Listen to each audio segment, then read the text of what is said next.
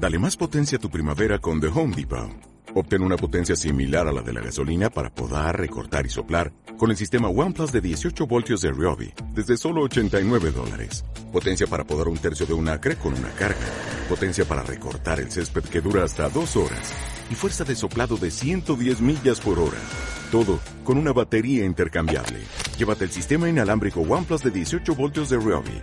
Solo en The Home Depot. Haces más. Logras más.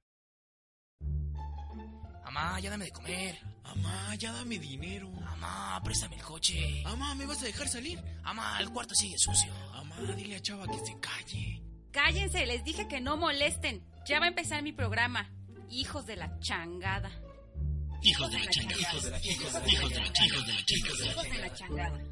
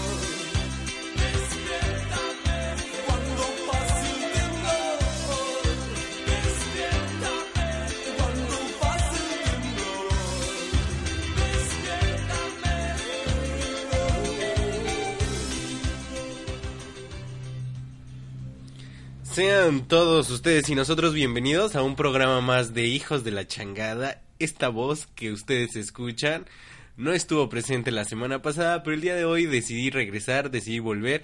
Y conmigo está nada más y nada menos que el buen Chava DC. ¿Cómo está Chava? Muy bien, Pedrito, muchas gracias. ¿Qué acabamos de escuchar? Me da curiosidad. Justo acabamos de escuchar eh, cuando pase el temblor de Soda Estéreo. ¿Cómo los agarró el temblor? Ah, por cierto, bueno, yo soy Pedro Vázquez y con nosotros también está Víctor Avilés, nuestro productor de todas las semanas y a quien le agradecemos que esté con nosotros. Una alegría tenerte de vuelta, te extrañamos mucho la Yo semana pasada. los escuché. No estoy muy contento con el programa que hicieron, pero no voy a hacer ningún comentario al respecto. Eh, ah, un saludo para Ahora. Adriana también, que el día de hoy no nos pudo acompañar, pero seguramente la siguiente semana estará con nosotros. Y ahora sí les decía, ya que ha pasado el temblor, ¿cómo los agarró a ustedes el temblor? Eh, para serte sincero, ni siquiera me percaté de que había existido tal temblor hasta que me hablaron y me dijeron, ¿estás bien? ¿No sentiste el temblor? No tenía ni idea de que acababa Yo tampoco, eh, o sea, d- eh, por lo que he leído, el temblor fue alrededor de las 11.47, Aproximadamente. entre 49, 53, algo así. 45, 50. Ajá, eh, este, a esa hora yo ya estaba profundamente dormido. Nunca me duermo tan temprano. Después de que salí de la, de la universidad, empecé a tomar unos horarios horribles donde termino durmiéndome a las 3 de la mañana y me cuesta mucho levantarme temprano. Pero ese día dormí profundamente como a partir de las 10 de la noche yo creo y la verdad es que no, no sentí absolutamente nada fue este 7 de septiembre cuando una eh, en una escala de 8.2 Dos. en la escala de Richter eh, se sintió teniendo como epicentro Tonalá, Chiapas, que provocó daños en Oaxaca, Chiapas y Tabasco, me parece principalmente. Y, o sea, comparado, por ejemplo, con el temblor del 85, del que tenemos una memoria reconstruida porque no, nadie de nosotros estuvo, Estuvo ahí. presente. Adriana pero- tal vez estuvo allí. Adriana, sí, ella sí estuvo en... No, ¿No? ¿Sí? sí, sí, Sí. ella sí estuvo en el del 85. Este... Nosotros no, no, pues no tenemos como la certeza de cómo fue. Yo lo que he escuchado, o las diferencias que ha habido, porque el de hace unos años, hace 32 años del terror del 85, entonces no estuvo presente Adriana, porque Ah, estás Adriana tiene aumentando 30. años. Sí, sí, sí. Este fue trepidatorio, que es que se mueven las cosas de arriba hacia abajo. Y el de este año, el de eh, es- hace unos días fue oscilatorio, que se mueven las cosas hacia el lado. Por Sí, eso no fue tan fuerte, por eso no se sintió Tan brutal. tan brutal y por eso no hubo daños tan catastróficos como los del 85. Sin embargo, cabe destacar en Oaxaca eh, y en Chiapas y en Tabasco sí fue bastante como los daños. La comunidad de Juchitán, Oaxaca, por ejemplo, su presidencia municipal quedó destruida, o sea, se vino abajo por completo. Hay un hay una cifra de muertos de 62 hasta el momento, También que hay- seguramente se, se, se irá elevando eh, por los que se vayan encontrando en los escombros de, de pues todo lo que se vino abajo próximos días, ¿no? en, en este en este temblor y que además ha sido registrado como el más fuerte en la historia de México y el más fuerte en los últimos 100 años.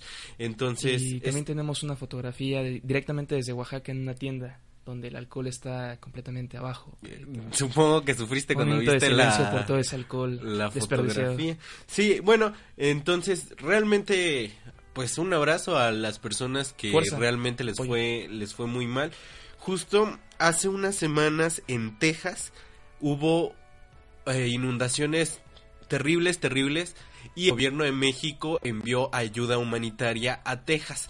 Aquí el conflicto fue o ha sido porque después de todas las declaraciones que ha tenido el señor Trump, eh, pues no esperaban que justamente México fuera a reaccionar de esta manera y fuera a enviar ayuda humanitaria a los Estados Unidos. Entonces, eh, en ese momento, el gobernador de Texas se llama Greg Abbott, eh, pues dijo que lo agradecía muchísimo y que aceptarían esta ayuda humanitaria que México estaba enviando a Texas.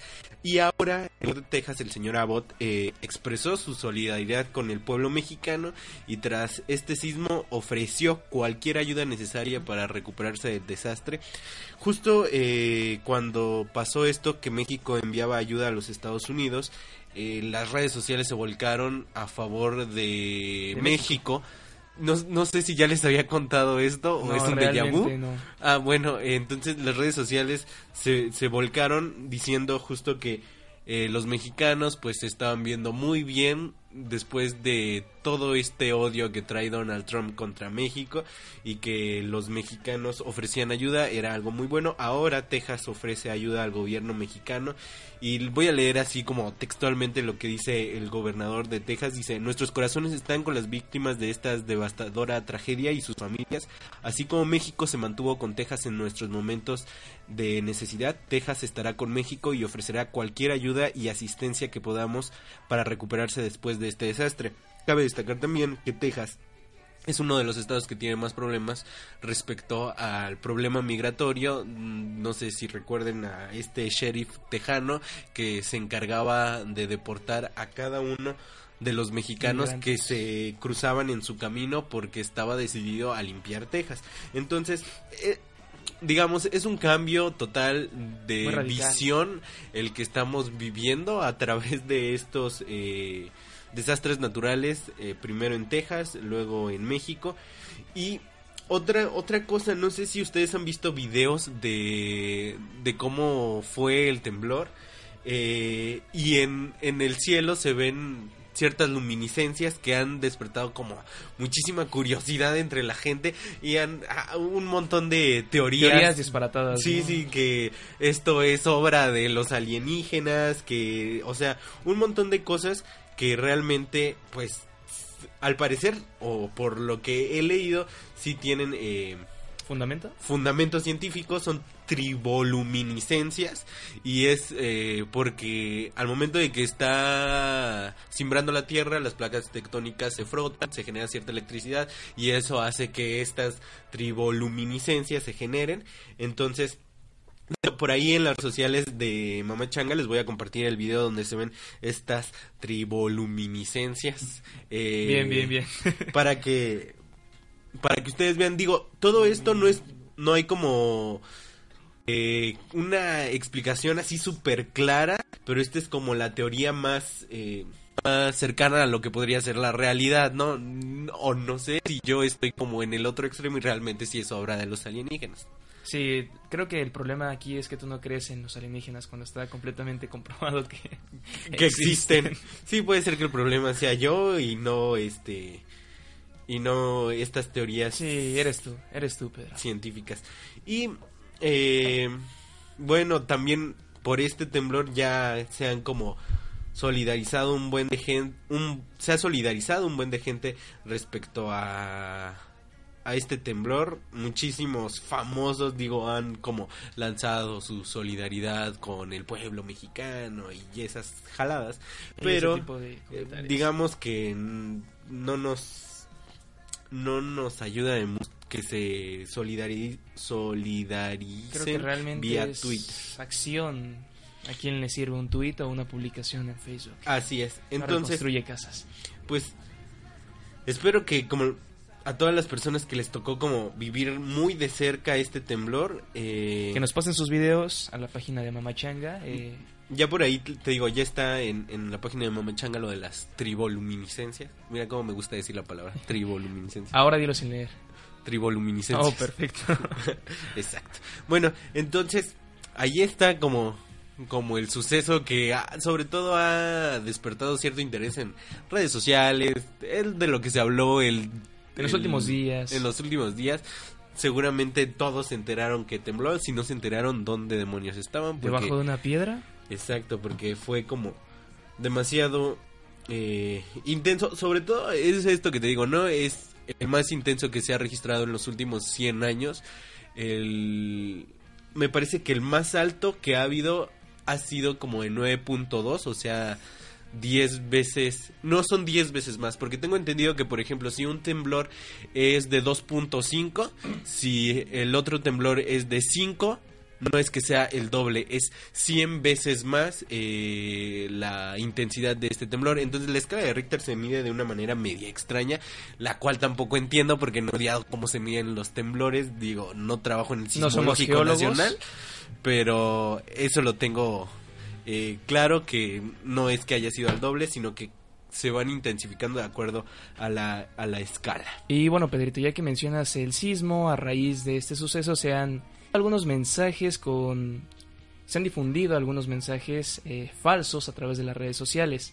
Uno de ellos es una cadena en WhatsApp, la cual alerta... Ay, pero toda cadena en WhatsApp es falsa. No, no, no, Primero que eh, cabe aclarar, yo jamás en la vida he leído una cadena de WhatsApp que sea verdadera. El problema con estas cadenas es que muchas personas sí caen, como por ejemplo la tía de cualquiera que te manda esta información creyendo que es una periodista excelsa. El mensaje que se está difundiendo, Pedrito, nos alerta acerca de un posible eh, sismo a través de... con un epicentro en la Ciudad de México. Eh, según esto, habla acerca de que sus em, máquinas para predecir sismos o algo por el estilo Las cuales no las existen. cuales no existen. Eh, les han alertado que próximamente habrá un temblor en la Ciudad de México. Eh, cabe aclarar que esto es falso, lo desmintió tanto el Sistema Sismológico Nacional como la UNAM. Ya tomaron cartas en el asunto y bueno, para todas aquellas personas despistadas que comparten y se creen las cadenas de WhatsApp, es importante señalar Sí. que es información totalmente falsa. Hubo, a raíz de este sismo, hubo muchísimos, muchísimos videos, eh, notas, eh, una cantidad impresionante que se fueron publicando a través de internet. Por eso el internet es tan peligroso en manos de gente tan estúpida. Estúpido. Entonces, cuidado con eso, porque hay gente que lo cree. Entonces, no. Primero, o sea, un punto súper importante es que los sismos no se pueden predecir. Nunca se ha predeci- nunca se ha predicho. No hay forma de pre- predecir un sismo. Sí, predicho un sismo. Entonces, eh, es imposible que sepan eh, qué va a suceder. Pero yo tengo mi máquina de predecir sismos en casa, Pedrito. ¿De qué me hablas? Ah, sí, ¿y tenías predicho este? Claro que sí. Te lo informé desde el martes. si no- Ah, de hecho en la Ciudad de México un día antes se activaron las alertas sísmicas. Para aquellos que dicen que las alertas sísmicas no sirven, hasta un día antes les avisaron y ustedes no, No se hicieron caso. chidos. Exacto, entonces, pero sí, eh, la verdad no me imagino el pánico que les debe de generar a la gente de la Ciudad de México temblor después de lo que sea, se vivió en el 85. Exacto, o sea, se ha generado muchísima tecnología respecto a construcción de edificios, pero no puedo imaginar en un, no sé, en un piso 52 de una torre de departamentos en el distrito, El en la Ciudad de México. Sí, no manches. Y luego, obviamente, no vas a bajar 52 pisos por las escaleras, prefieres morirte. No, podrías arriesgarte e irte por el elevador, Pedrito. Esa- o sea, exacto, o sea, o te mueres en el elevador, O te mueres en las escaleras. Un paro cardíaco en las escaleras bajando sea- 52 pisos. o saltas. O sea, mm, no sé, no viviría en uno de esos. Tal si me lo regalan, pues. Pero. No vivirías y no trabajarías en uno de esos edificios. Sí, no, sería como muy complicado. De hecho, no sé si la gente cuando compra esos eh, departamentos piense en ese tipo de cosas que pueden suceder. Nada como un humilde, una humilde Uh, casa construida una con madera, ¿no? chocita. no te mueres. Sí, sí, igual nada más de cartoncito y si se cae no, no me No muero si me aplasta. Sí, no, sí. Hay que valorarlo. Y bueno, ¿qué te parece? sencillo. Eh, si vamos a algo de música que tú, tú precisamente... eh, ¿Hablas de mí? ¿Yo? ¿Yo? ¿Yo la sí. recomendé, Pedrito? Sí, pero quiero que, a ver, dime qué es lo que vamos a escuchar primero. Muy bien, a continuación vamos a escuchar esta canción titulada First por el grupo Cold War Kids, Pedrito. Sale, entonces Orgasméate con esta canción. favor. vamos a ver, porque Chava siente que tiene un excelente gusto para todo y No luego vienen grandes así es. decepciones. Así es que vamos a escuchar esto y regresamos.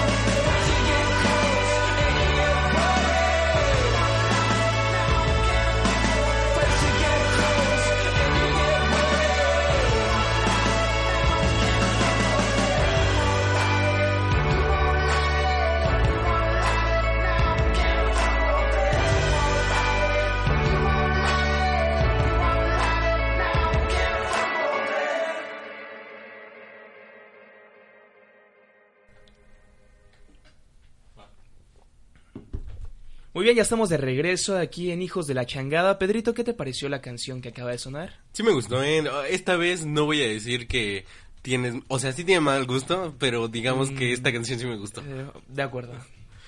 Oye, chava, a ver, ¿qué tan enterado estás de...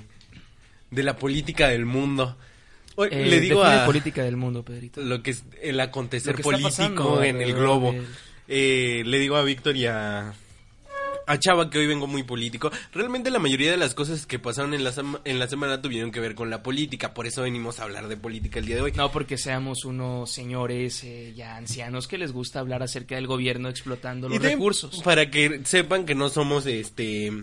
eh, un- Fanáticos de la política. Sí, o sea, nos interesamos por cosas que acontecen, ¿no? Y ahora lo que estuvo en boca de todos, o no sé si de todos, y nada más yo estuve leyendo, Ah, probablemente solamente tú lo hiciste, pero adelante, Pedrito. es los ensayos nucleares que ha tenido Corea del Norte en, en aguas internacionales, lo cual pues ha logrado que básicamente el mundo entero se enoje porque digamos que esto va en contra de ciertos tratados internacionales y ya van seis pruebas nucleares y además esto hace que se vaya escalando la tensión entre los, las dos principales potencias en cuanto a armamento nuclear, que son los Estados Unidos y Corea del Norte. Pedrito, Eh, ¿y esto cómo involucra a México? ¿México ha tomado cartas en el asunto a partir de las actividades de Corea del Norte? Sí, y no podríamos decir si está bien o está mal. Digo, eh, el día jueves, el día Sí, jueves. jueves, eh, la Secretaría de Relaciones Exteriores declaró persona non grata al embajador de la península de Corea que se llama Kim Jong-il.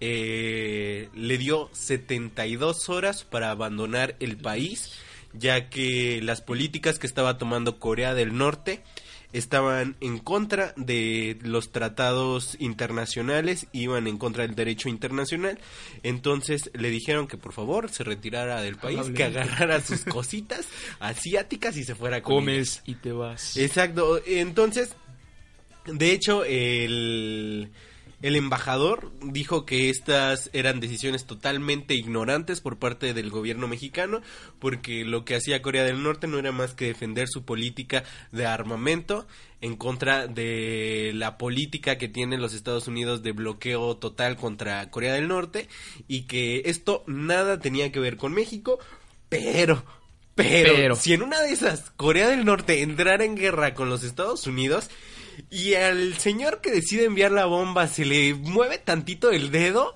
ahí sí va a tener que ver México. Porque una de esas bombitas, o sea, de verdad, hay que recordar, por ejemplo, la de Hiroshima. Hiroshima. Eh, o sea, son catástrofes de kilómetros y kilómetros donde todo este terreno queda totalmente deshecho. Primero que nada, Eh, pero ve el lado bueno, Pedrito. Estamos en el sur del país, entonces lo más probable es que los norteños sean exterminados, pero nosotros nos Pobres norteños. Pobres norteños. la gente de Monterrey, ni modo. ¿Qué se puede hacer al respecto? Ustedes querían estar cerca de los Estados Unidos. Se sienten casi gringos. Ah, sí, tienen un complejo guerras, de ¿no? superioridad los, los del Los norte, sí. porque están al lado de, de los Estados Unidos, pero que no se les olvide que siguen siendo mexicanos. M- O sea, compa, usted, usted canta cantadito, usted habla cantadito, así, así Sí, son. no, no, entonces, bueno, ahí está, México acaba entonces de expulsar, yo creo que ahorita se debe estar yendo el señor Kim Jong-il. Le decíamos un buen viaje, ¿no? Desde aquí. Pero fí- oh, fí- yo me quedé pensando, ¿realmente le dolerá eh, que el gobierno mexicano esté como tan en contra de las políticas de su país?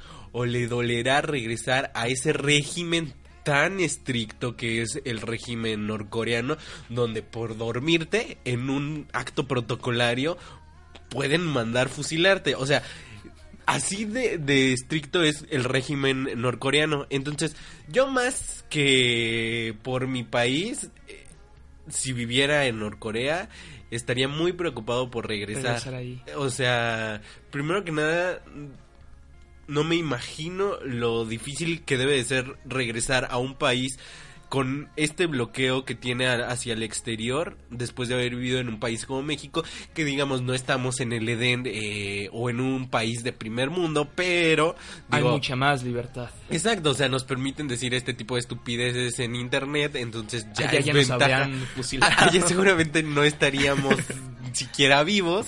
Entonces, eh, sí, pobre señor, también ya lo compadezco. No, sea, además, eh, ya no va a poder disfrutar de la gastronomía mexicana, Pedrito, que es otro también de los puntos importantes. quién sabe si le gustaba. Ah, me imagino que sí. ¿A quién no le gusta la gastronomía mexicana? Por cierto, hoy, eh, digo, esto no tiene nada que ver, pero hoy hay Festival del Tamal y la Corunda en Morelia. Oh, qué rico. Eh, Ah, Para la gente que, que tiene ganas de tamales y de ¿Ya has asistido a alguno de estos Es el primero que se realiza de es- específicamente el tamal y la corunda. Este- Fuimos al Taco Fest el año pasado, Pedrito. Ah, uh, uh, la más grande estafa de mi vida. Uno va bien emocionado pensando que va a encontrar los mejores tacos de su vida y le salen con unas garnachas más chafas que Había las que nos prepara Adrián. grandes y ricos. Eh, o sea, realmente es que uno espera como Algo una gran ¿no? diversidad. Sí. Ajá. De hecho, cuando te dicen, ah, el festival de la cerveza, el festival del taco, el festival de las carnitas, tú, tú esperas algo como el paraíso. Donde haya decepción. Muchos platillos, diferentes preparaciones, recetas, pero no es, no es así. No, no, uno termina siempre decepcionado de estas cosas. Entonces, ah, igual escuché en, en la radio que iban a ser ocho, ocho, y dije, wow, qué impresionante, ocho los vendedores de tamales en este festival. Entonces dije, ocho. ah, o sea, Hay más en el tianguis. Seguramente, y eh, seguramente más ricos. Igual, en una de esas hay que darles la, el beneficio de la duda y te encuentras el mejor tamal del mundo en el festival, ¿no? Probablemente sí, Pero tendrás que haber no. comido todos los tamales en el mundo. y haber eso no pagado una entrada, Pedrito. No, es gratis. E- Esta vez es gratis porque Ah. es en el centro histórico de la ciudad. Entonces, Perfecto. Si no tienen nada que hacer, vayan a comer tamales. Sí, párense de su casa y vayan a comer tamales. O quédense en su casa también, no sé, porque el clima está muy, Muy cambiante. Muy cutre. Sí. O sea, yo salí de mi casa, tenía un buen de frío. Llegué aquí a la estación de radio en la que nos encontramos y tenía ya mucho calor. Estoy muy enfermo. Hace unos segundos estaba lloviendo, Pedrito. Ah, de- de- debo decir que hace una semana por poco y me pierden y se quedan sin Pedro porque estaba muy, muy enfermo, de verdad. El lunes amanecí. Eh, Sentía que moría. O sea, nunca había sentido que, que moría por una gripe. Esta vez sí. ¿Pensaste en tus últimas palabras, Pedrito? No, eh. Oye, ese debe ser como... Uno debe de morir y, dejar un legado en sus últimas palabras Sí. ¿Qué voy a decir, no? Ajá, es- eso debe ser como una de las primeras cosas en las que uno debe de pensar cuando está en el lecho de muerte. Digo una frase profunda, algo realmente impactante. Exacto, que, que si van a- va a aparecer en los periódicos tu muerte, pues aparezcan tus últimas palabras y la gente se impresione. no, mijo, apágale al gas. Eh, ándale, yo no, yo no diría eso, porque no tengo hijos.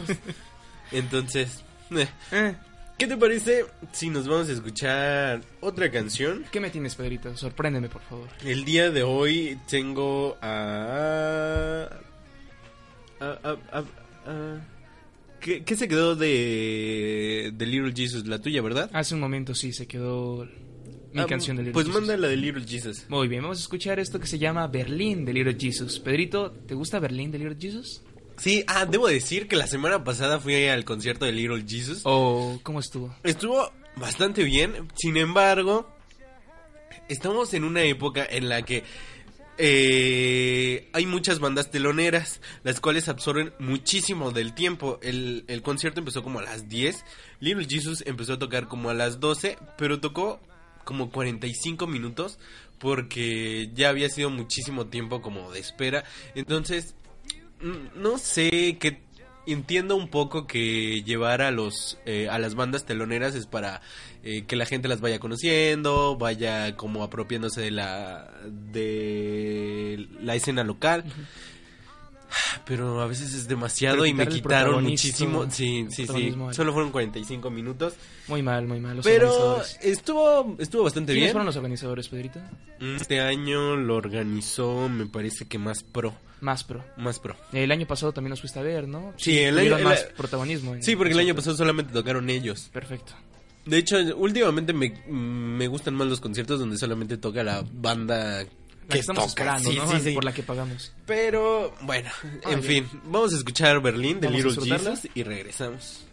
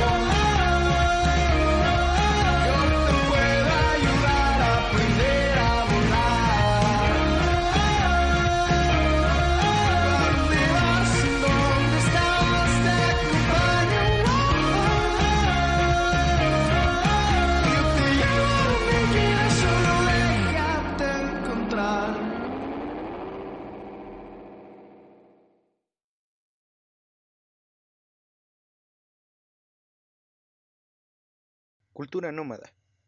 Cultura nómada. Cultura nómada. Cultura nómada. Cultura nómada. Cultura nómada. Cultura nómada. Bien, ya estamos de regreso. Eh, Vic- Víctor, no.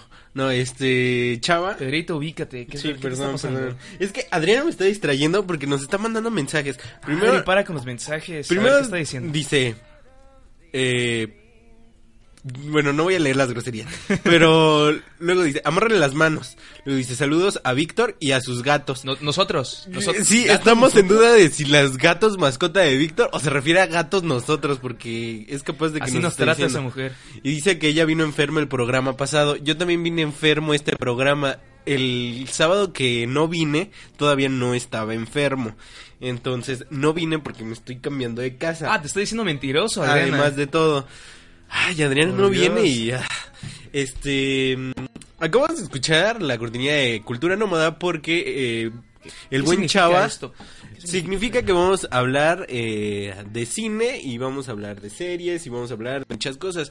Y Chava nos quiere platicar de una película que acaba de, de ver, ya tiene, ya tiene tiempo que salió, salió en el 2013, Hace cuatro años. hace cuatro años, pero eh, Chava la descubrió gracias a Netflix seguramente. Gracias, papi Netflix. Sí, No, mira, eh, te voy a ser sincero, Pedrito. Lo vi en una en un video de recomendaciones eh, eh, sobre películas que tienes que ver antes de morir, ¿no?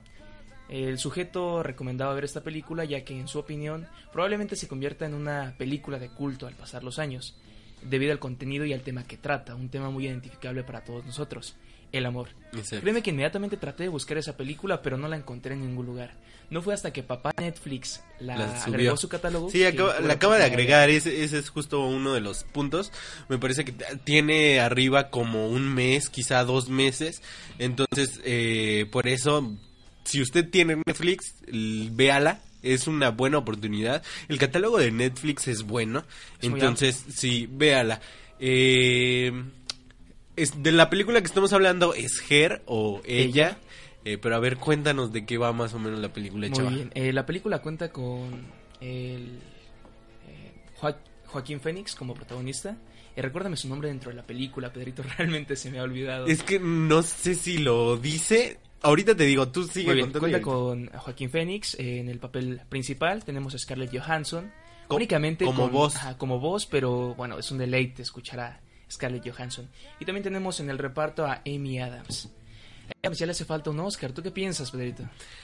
No sé, no, no estoy. Digo, ahora los Oscars están sobrevalorados y además muy cabrona para sus criterios de selección para los Oscars. Pero, eh, bueno, el nombre de, de tu protagonista es Theodore Tomley. Muy bien, Theodore. Exacto, Theodore. Theodore se- es un hombre bastante solitario que recientemente acaba de divorciarse de su pareja y el individuo se ve eh, Bien, Afectado, pero bien, de muy- Sí, es como. afectado por la eh, reciente separación. como estar aceptando ya la. Que todo se ha terminado. Sí, exacto, como ya estar en la parte de aceptación de, de ese duelo que llevas cuando terminas una relación. Así es, eh, el, el individuo está en esta etapa de duelo, como lo dices, y en estos días descubre o ve un comercial acerca de un nuevo sistema operativo bastante inteligente. Eh, recordemos que también estamos ambientados en una época en la cual la tecnología ha avanzado, no de forma muy futurista como lo hemos visto en algunas otras películas, pero donde sí tenemos otro tipo de sistemas de entretenimiento o mayor facilidad con los teléfonos celulares. Claro, si pudiéramos como llevar una fecha, o sea, realmente no la dice la película, pero yo le pondría que algo así como el 2025 quizá, porque, exacto, o sea, no es como tan lejana, no es como donde los robots no sirven o eh, los eh, robots intentan conquistar el mundo, qué sé yo, pero ya hay como cierta tecnología bastante avanzada donde ves, no sé, en una pantalla gigante o esta parte que ya que ya está muy cerca que es lo de la cuarta dimensión, eh, todo esto de la realidad Donde virtual, puedes realizar una búsqueda a través de la voz, donde puedes revisar tu correo por medio de la, de la de la voz. Todo es muy, muy sencillo y Ese- se ve muy alcanzable, ¿no? De hecho, Samantha, que es este sistema operativo del que menciona con la voz de Scarlett Johansson. Chava, con la voz de Scarlett Johansson en la versión en inglés, eh, es como, digamos, como lo que tiene eh, Apple, que es eh, Siri, Siri. y lo que tiene Windows, que es Cortana. Eh, o sea, son como es- esos sistemas operativos mediante la voz, tú ya visualizas casi todo el mundo porque todo está conectado a Internet, entonces... eh, La gran diferencia es que este sistema operativo tiene conciencia propia. tiene inteligencia artificial. Inteligencia artificial. Exacto. Y bueno, eh, Theodore, Theodore, eh, decide comprar ese sistema operativo. Porque Eh, además son como sistemas operativos que se venden como pan caliente, ¿no? O sea, Sí.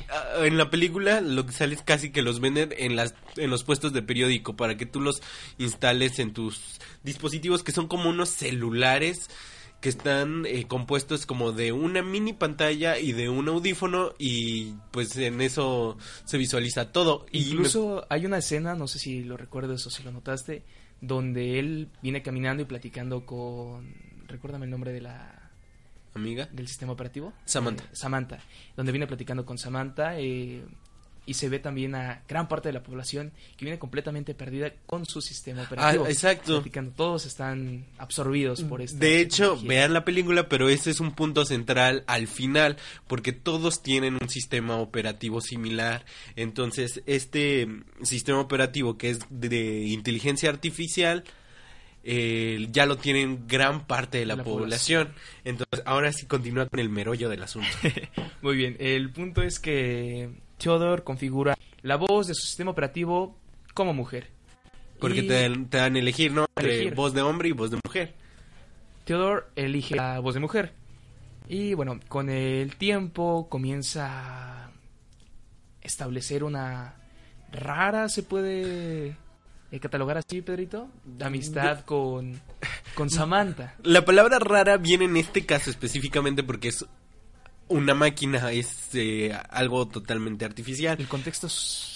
Pero qué relación eh, afectiva no es rara. Es decir, yo creo que todas las relaciones afectivas son raras. Sin embargo, esta en específico es catalogada rara porque es mediante algo artificial, es algo que no tiene tal cual sentimientos. no tiene tacto, vista o conciencia. Exacto, to- todo es auditivo. O sea, mm, eh, Theodore solamente escucha a Samantha mediante el audífono y se la imagina porque ni siquiera ni siquiera hay manera de poder visualizarla. Y Samantha obviamente carece de un cuerpo para poder andar libremente por el mundo, por lo cual tiene una total dependencia de Theodore. Eh, con el tiempo este par eh, de personajes se terminan enamorando, Pedrito. Eh, sí, en un contexto algo no muy común dentro de las películas porque usualmente no tenemos este contexto de tecnología o enamorados. Eh, establecen una, hay una escena muy extraña donde mantienen relaciones a su manera. Sí, sí, sí, claro. Eh, y bueno, a partir de ahí ya formalizan una relación. Eh, Samantha en su búsqueda por eh, complementar o buscar un equilibrio por ese cuerpo del cual carece, encuentra en internet a una chica, la cual era eh, seguidora de- del amor entre ellos y de cómo se podía dar, ¿no? Entonces la contrata para, digamos, ser el cuerpo sustituto de Samantha, lo cual no le parece muy bien a Theodore porque le parece bastante extraño eh, visualizar a Samantha dentro de esta chica totalmente desconocida, que por cierto lo hacía gratis, Pedrito, lo hacía solamente porque le había parecido Y- una historia Y en la hermosa. película es una chica linda, o sea... Bastante bonita. Exacto, entonces, digamos, justo lo atípico de esta, de esta cinta es que te, re- te retrata una relación amorosa no... eh, Convencional, No ¿no? convencional, exacto. Eh, y quizá lo que en ese momento más furor causó es que existe la posibilidad de que estas cosas empiecen a suceder en algún momento. Digo, en países asiáticos ya se pueden casar con máquinas, este, ya se casan con eh, muñecas, es decir, está sucediendo. Eh, no sé si es preocupante o no, porque igual en una de esas eh, se vuelve algo muy normal. Pe- bueno, tal vez sí es preocupante si se vuelve algo muy normal. Eh, pero es como la, la primera cinta que empieza a retratar este tipo de amor y que en el 2013 causó cierto furor, ¿no? Eh, no les vamos a contar en qué termina ni... Pero inclusive la gran diferencia puede ser que puedes empatizar con el personaje de Samantha. Sí, ah. A diferencia de un... una O también con el de Theodore. se- Es decir, sí, eh, esta película quizá eh, me parece que ganó. No recuerdo si ganó Oscar. Sí estuvo nominada. Eh, no ganó, estuvo nominada, pero no... Ah, no para ganó. mejor guion original, Sí. justo.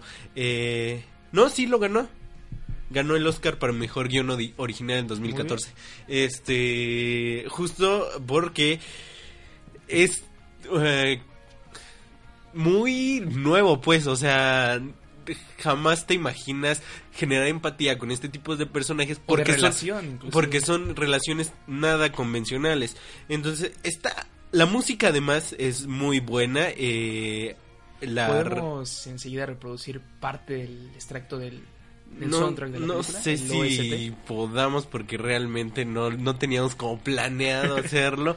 Pero igual si no podemos busquen en YouTube ya que nos están escuchando en internet. Eh, El OST de Hair, Sí, eh, Arcade, Arcade Fire Arcade Fire. fue eh, Los quien- encargados. los encargados de generar esta música. Tenemos, lista ya lo dijo a Juan, Joaquín Phoenix, eh, la voz de Samantha la hace Scarlett Johansson. Eh, entonces fue nominada a mejor película eh, en los Oscar, mejor guion original, eh, mejor banda sonora. Nada más como nominada porque ahí no lo ganó. Mejor canción original tampoco la ganó. Mejor diseño de producción tampoco lo ganó. Eso en los Oscars. Y en el Globo de Oro ganó el mejor guion. Y en los San Jordi ganó eh, mejor película extranjera. Entonces, sí es una película premiada. Digo, eh, muchos no están de acuerdo con las, prem- eh, las premiaciones de la academia. Pero a mí en lo particular cuando la vi, ya tiene bastante tiempo que la vi. Yo sí la vi casi casi después de que salió. Me pareció muy interesante y la película estaba como bastante... es- no podríamos decir que es palomera como esas que vas nada más a perder Por ejemplo, como la noción de o los superhéroes, ¿no? No, esta sí tiene como cierto trasfondo que te puede hacer pensar y a mucha gente no le gusta porque es como tan extraña y a mucha y mucha gente la ama por lo mismo extraña Lo que es, ¿no? poco convencional. Son como estos dos pueblos. Bueno, Bueno, creo que es eh, refleja o más bien te hace sentir algo que el cine debería de hacerte sentir cuando visualizas una película, incitarte a la reflexión, emocionarte, eh, sentir más allá de lo que simple y sencillamente vemos todos los días dentro de así es. Y ahora yo les quiero hablar de un documental ¿Qué documental? estrenado en 2012 y que de hecho yo lo vi gracias a Ambulante cuando Ambulante lo trajo aquí a Morelia, que se llama Buscando a Sugarman o Searching for Sugarman, que es un documental, un documental que se produjo entre Suecia y Reino Unido en 2012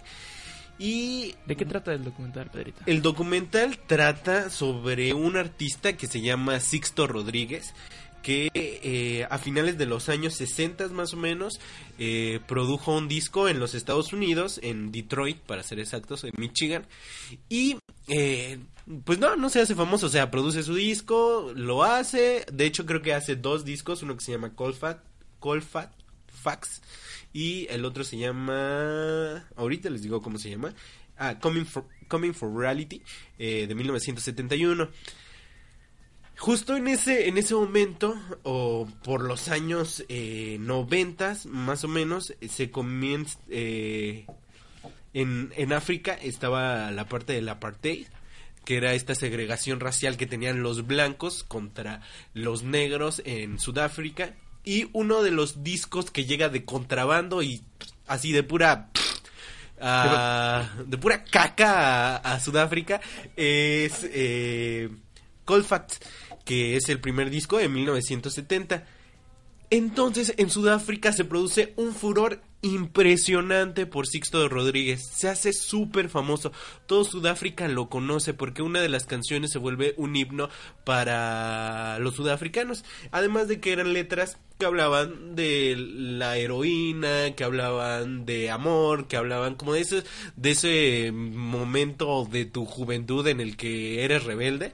Entonces, El éxtasis de la juventud. eh, como pasaba esta parte del apartheid en Sudáfrica, pues los jóvenes sudafricanos se identificaban muchísimo con la- las letras de Rodríguez. Sin embargo, nadie lo, o sea, sabían que era un artista estadounidense, pero pues no tenían como ma- mucha más información de ello. Recordemos que en los ochentas en África, ochentas, noventas en África, el internet obviamente para nada existía. Existía. Entonces, eh, para los noventas hay dos tipos que se llaman Stephen eh, Segerman, que de hecho ahí viene como de un juego de palabras con Searching for Sugarman, eh, y Craig Stridham comienzan a investigar acerca de la identidad de Rodríguez, porque hay muchísimas, muchísimas teorías sobre quién es Rodríguez, qué, ¿Qué le fue, pasó? si está muerto, diga, el disco salió en el 70, eh, están ya investigando en el 90 quién es él. Entonces, eh, lo primero que empiezan como a rastrear es en la portada del disco, la disquera. Eh, entonces tratan como de buscar al dueño de la disquera, todo esto.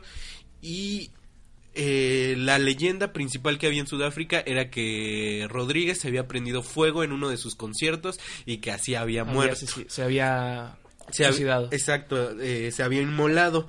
Entonces, eh, para sorpresa, la primera sorpresa que reciben es que Rodríguez está vivo, pero no saben dónde está. Entonces, eh, empiezan una investigación así súper larga de años y eh, lo encuentran, logran encontrarlo. Pero como les digo, en Estados Unidos Rodríguez se conocía, o sea... Nadie ah, sabía quién era. Nadie sabía, habían vendido, me parece que como 20 discos de él, pero en Sudáfrica era una celebridad eh, que todo el mundo quería conocer. Entonces, estos dos tipos deciden Llevarlo a Sudáfrica. llevarlo a Sudáfrica. Ya de, de 30 años, eh, Rodríguez regresa a Sudáfrica. Sabía que era una estrella en Sudáfrica, no tenía ni idea. Les eh, los llevan en. eh, llega el avión a Sudáfrica y es una recepción impresionante. Eh, los hospedan en un hotel de lujo. Eh, Él, porque va con dos de sus hijas, eh, él no sabía que de verdad que era tan famoso. Entonces, una banda sudafricana que era muy famosa ya en los noventas eh, tocaba covers de, de, De Rodríguez. Rodríguez. de repente y entonces él no tenía banda en ese momento y decide como llamar a alguien para ver si puede tocar con él sus canciones y esta banda sudafricana se ofrece a tocar con él. Entonces empiezan a anunciar en todo Sudáfrica que Rodríguez va a estar en un concierto, logran vender cinco conciertos para 20 mil personas. Y entonces eh, él descubre lo famoso que es, sin embargo sigue sin ganar eh, Absolutamente absolutamente nada en los Estados Unidos, gana por estos conciertos y le va bastante bien, me parece que ha regresado como dos veces a Sudáfrica, pero eh, es la historia de este músico que en los Estados Unidos no era nadie, en Sudáfrica es Es una una, celebridad. celebridad y todo el mundo lo conoce, los, el estadio donde fue el primer concierto corea las canciones, porque además el documental te habla como de esta parte de la investigación, pero además hay imágenes de cuando él está en Sudáfrica y cómo es africanos, este, la gente cantando sus canciones, la radio en Sudáfrica lo vuelve a tocar, cientos de medios piden entrevistas con él, entonces él regresa a Detroit otra vez y regresa a su vida normal, que es ser un constructor en Detroit, se dedica a la construcción, nadie lo conoce, pero a partir de este documental se vuelve su material discográfico ya eh, más Conocido. accesible, accesible justo, y ganó mejor documental en los Oscars, mejor documental en BAFTA, mejor eh, documental en, en los Choice Movie Awards, es decir, Bastante básicamente ganó casi todos los premios. Uno en 2012 que fue nominado, que fue eh, Premios del Cine Independiente Británico. Ahí estuvo nominado, pero no lo ganó. No ganó. Todos los demás que estuvo nominado logró ganar como mejor documental. Realmente es muy bueno, también está en Netflix. Entonces, de hecho, justo lo que les traigo es una canción de Rodríguez para que escuchen la música que, que, que hizo y se llama esta canción, les voy a decir, ¿cómo se llama Víctor? Ah, es la de Sugarman, que fue el, el tema principal del documental y que además el documental tiene animaciones con las letras de Rodríguez. Entonces, es- la verdad, sí, eh, es uno de los pocos documentales que... En general, el documental como género llega a ser un poco difícil para las personas que no están acostumbrados a ellos porque es como, ah, qué Eh. huevo ver la realidad de otra gente. Pero este en particular es muy bueno. eh, entonces, si tienen oportunidad, véanlo. Searching for Sugarman. Muy bien, dos recomendaciones ahí tenemos, ¿no? Exacto, Hair y Search- Searching for Sugarman. Entonces, ¿qué les parece si escuchamos esta que es Searching for Sugarman de Colfax, el álbum de 1970 de Rodríguez?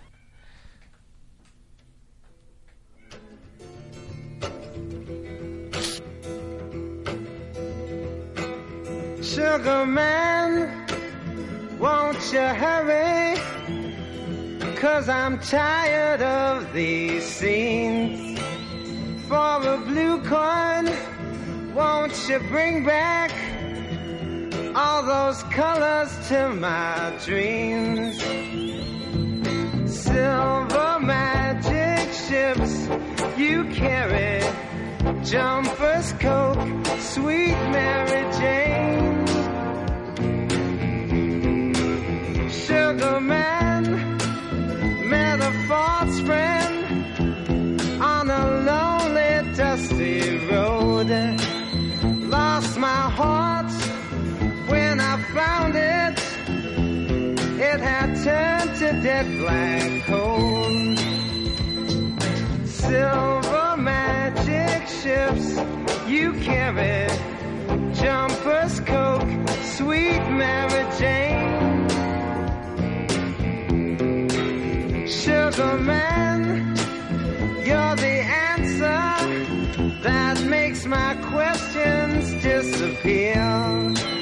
Sugar man cause i'm weary of those double games I hear. Sugar man, sugar man, sugar man, sugar man, sugar man, sugar man,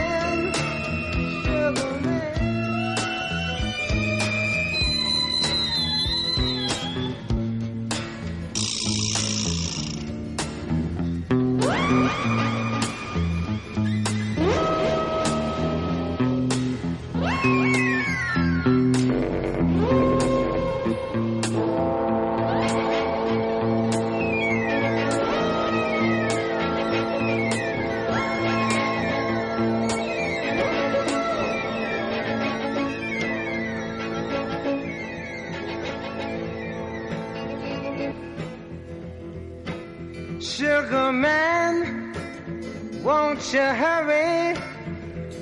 Cause I'm tired of these scenes. For a blue coin, won't you bring back all those colors to my dreams? Silver magic ships you carry, jumpers, coke, sweet Mary Jane. Sugar man met a false friend on a lonely, dusty road. Lost my heart when I found it. It had turned to dead black coal. Silver magic ships you carry, jumpers, coat, sweet Mary Jane. Lo invitamos.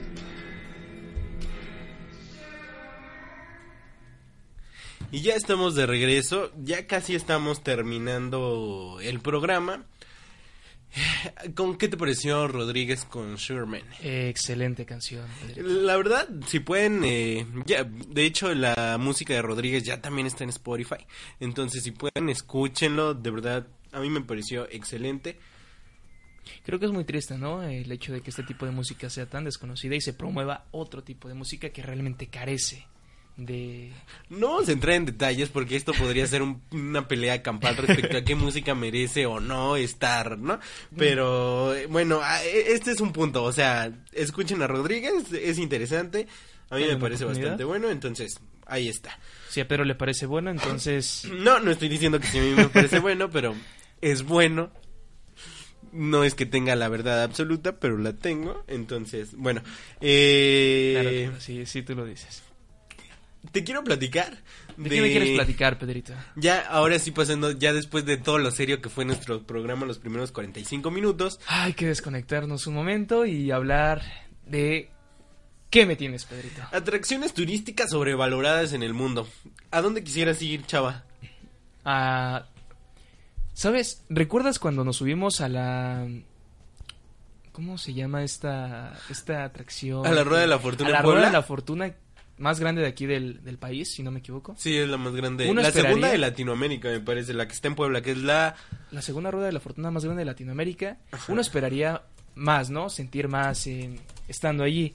Pero realmente no. Es súper aburrido, ¿eh? Es- es Ah, para la gente que aburrido. Sí, sí, sí. Para la gente que quiere ir a esa cosa que es eh, la rueda de la fortuna, la más de Puebla, que es me parece que la más grande de Latinoamérica o la segunda, ahorita les digo.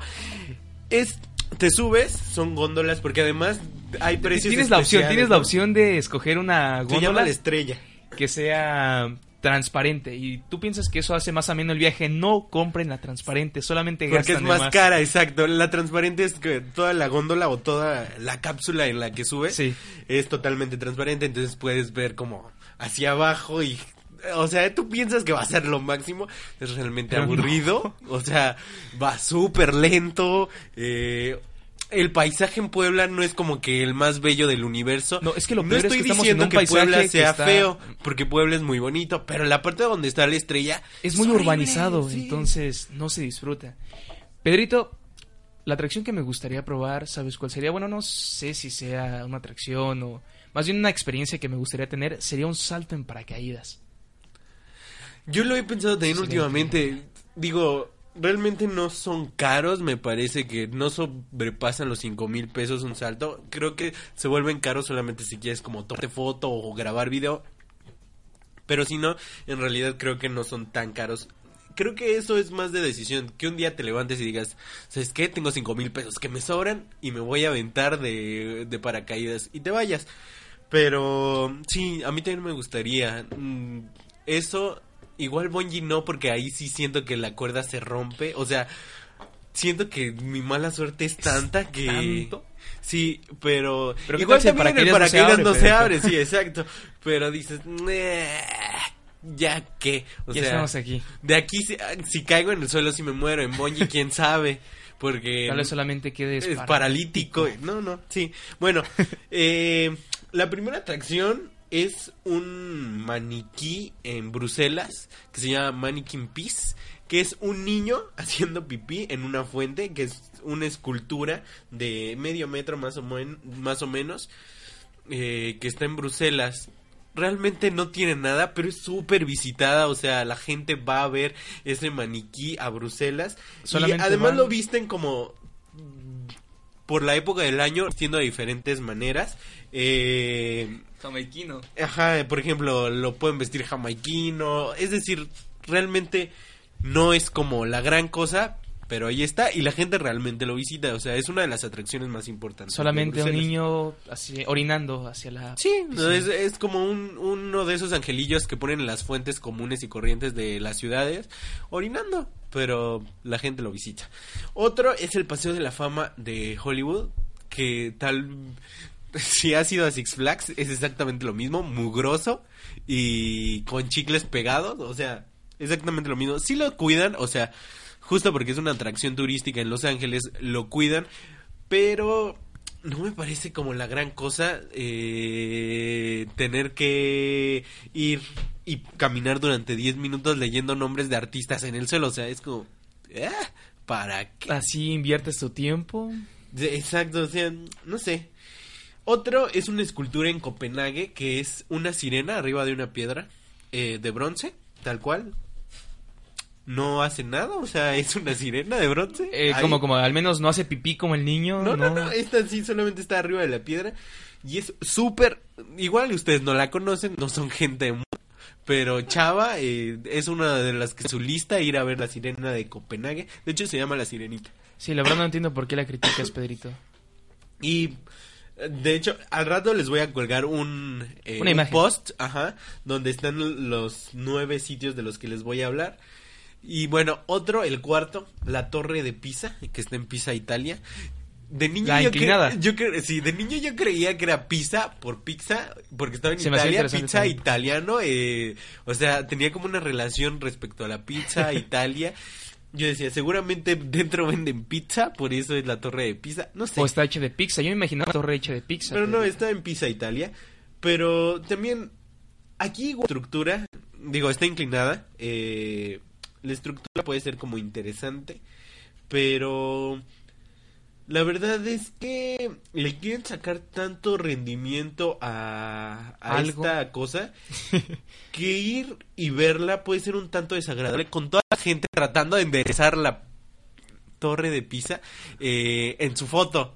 La típica foto donde sacas las manos al lado y según tú la estás deteniendo, si lo ubicas, todo el mundo se saca esa foto. Bueno, Solamente van a la torre de Pisa, tomamos la fotografía, yo tratando de enderezar la, la torre y nos vamos. Es su viaje, ¿no? Me imagino. Exacto. Entonces, otro es el London Age, que es eh, la versión londesa de la Rueda de la Fortuna de Puebla. O o sea, que esta es la versión internacional. Ya te imaginarás la experiencia, ¿no? Es similar. Sí, o sea, 25 minutos dentro de una cabina para 20 personas, eh, pidiendo permiso para tomar foto, porque todo el mundo quiere sacar una foto mientras está arriba. Igual aquí, quién sabe cómo sea la vista.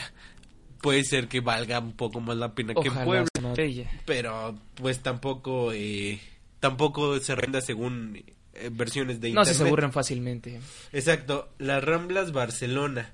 Las Ramblas, eh, ¿Qué son un- esa bola de sujetos eh, semidesnudos, Pedrito? Pues nada más es eh, una calle en Barcelona donde hay agua.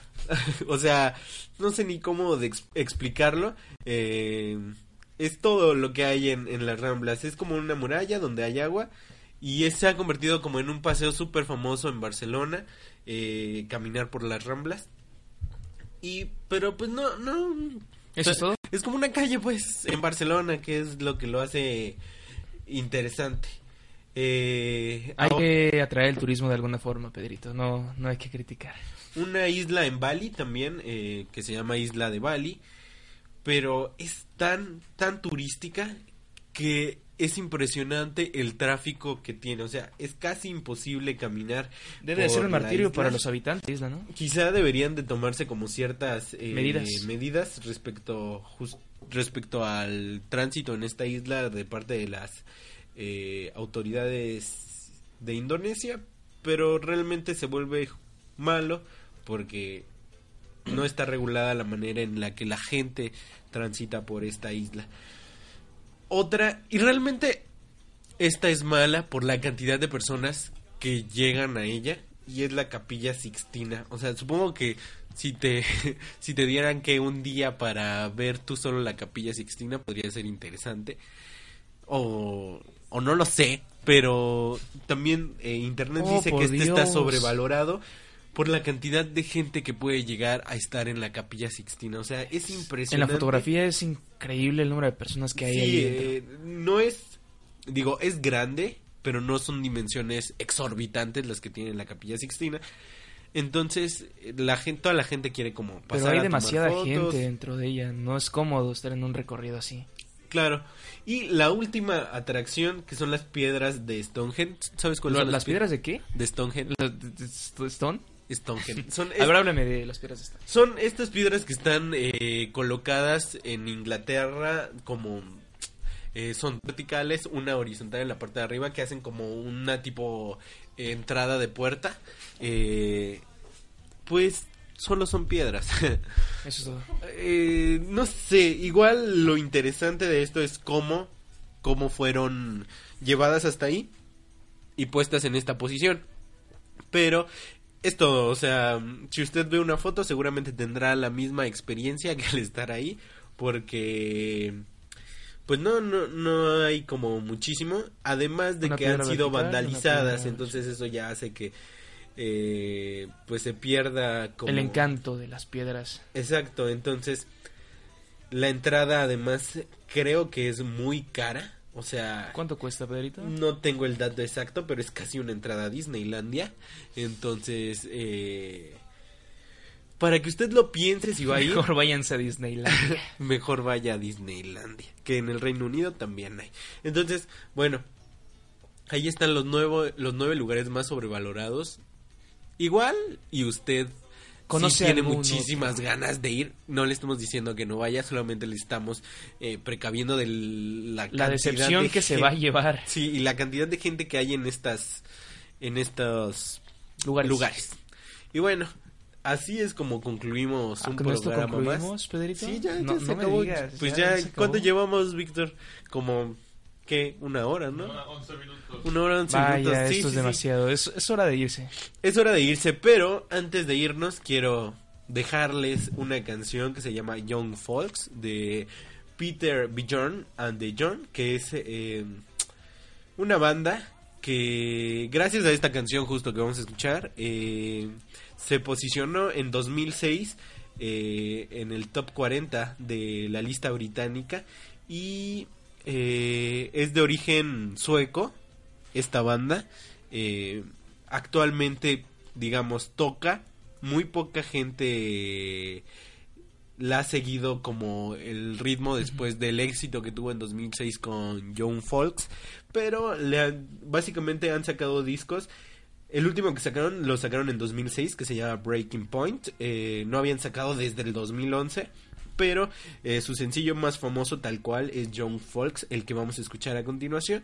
Entonces, pues ya, con esto nos vamos. Eh, esta banda sueca, Muy bien. que es Peter Bjorn and John. Sorpréndeme con esa canción, Pedrito.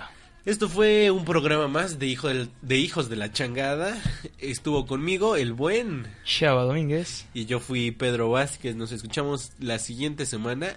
Hasta la semana que viene. Así es, solamente comentar, estaremos seguramente en horarios muy dispares, pero lo avisaremos a través de las redes sociales, porque así es el Internet. Mágico. Exacto, nosotros podemos hacer lo que queramos. La próxima semana estamos aquí a las 3 de la mañana.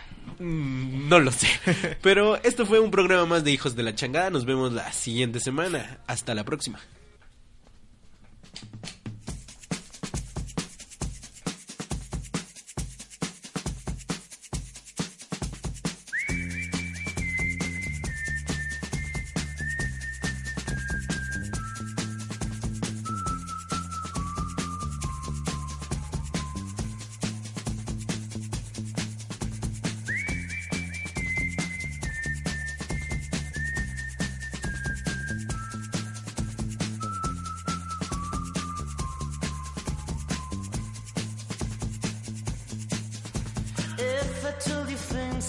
Did before, told you how